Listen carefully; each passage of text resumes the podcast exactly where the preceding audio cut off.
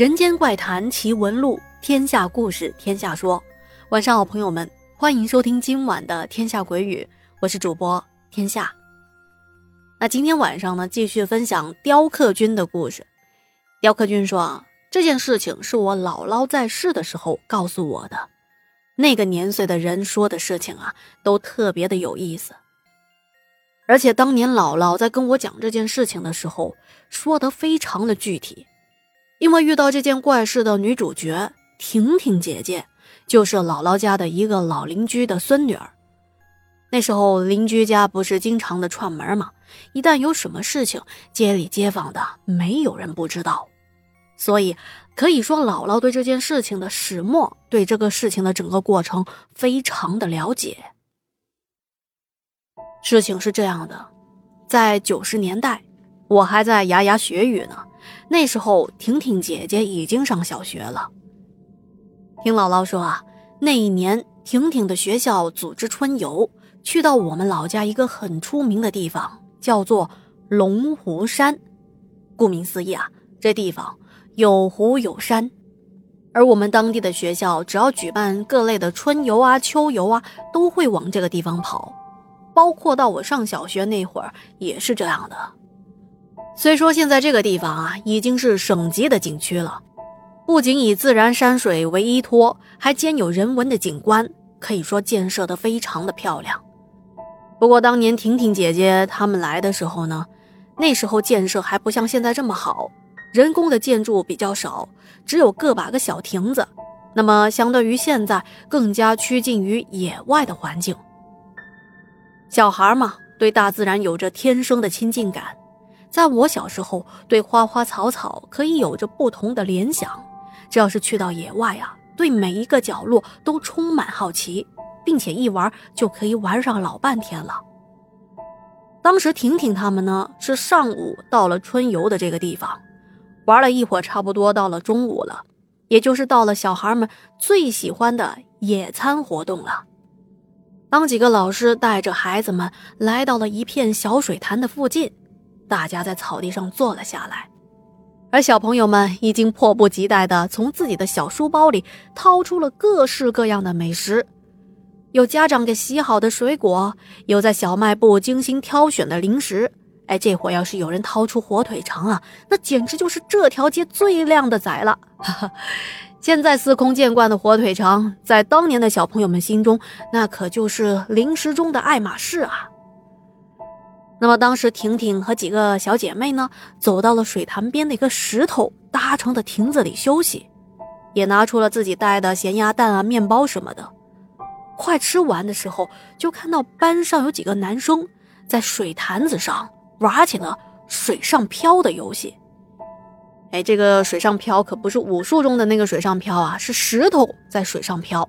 相信有很多小伙伴都玩过啊，挑上一块扁扁的石头。贴着水面，用力的带着手腕的回旋力掷出去，石头在水面上急速的向前，激起了一连串的涟漪，直到水的阻力将石头前进的能量耗尽，石头才会沉入水中啊！男生们都在比谁把石头掷得更远，现场的气氛好不热闹啊！婷婷看着他们扔石头，手上还握着半个咸蛋壳。他突然心里就闪过一个想法，他想着，如果我把石头装进咸鸭蛋里扔出去，会不会扔得更远一些呢？小孩这奇思妙想的念头一起来，说干就干。他走到了水潭边，随手捡起了一些小石子儿，装进了半个咸蛋壳，而且为了防止蛋壳的石头洒出来，他把蛋壳还装进了一个零食袋子里。扎紧了包装袋的口子，做完这些事情之后，用力的把这个咸蛋石头往水潭的中央一扔，装了石头的咸鸭蛋壳啊，咚一下子就沉入了水底。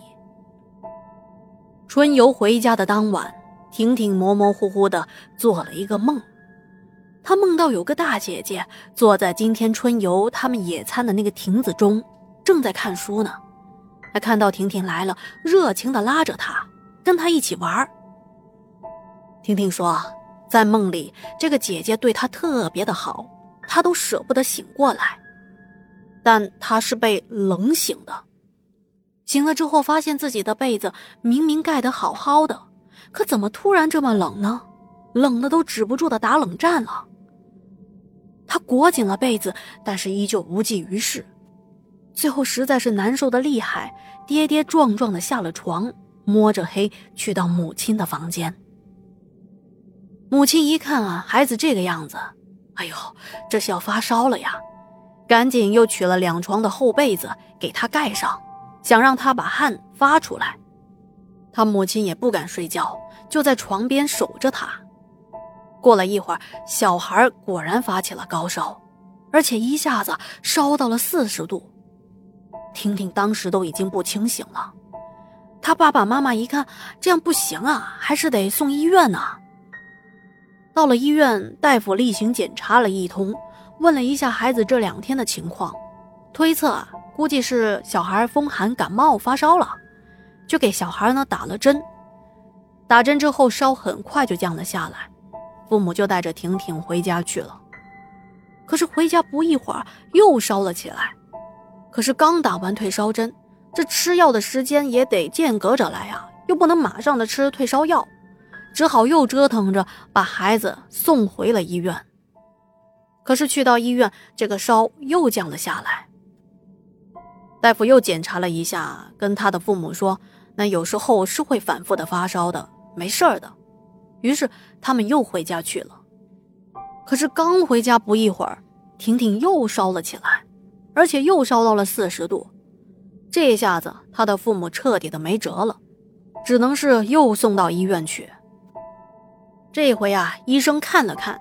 说婷婷的情况可能比较复杂，有可能是其他原因啊，比如身体有什么炎症引起的这种发烧，需要留院观察，所以婷婷就在医院住了下来。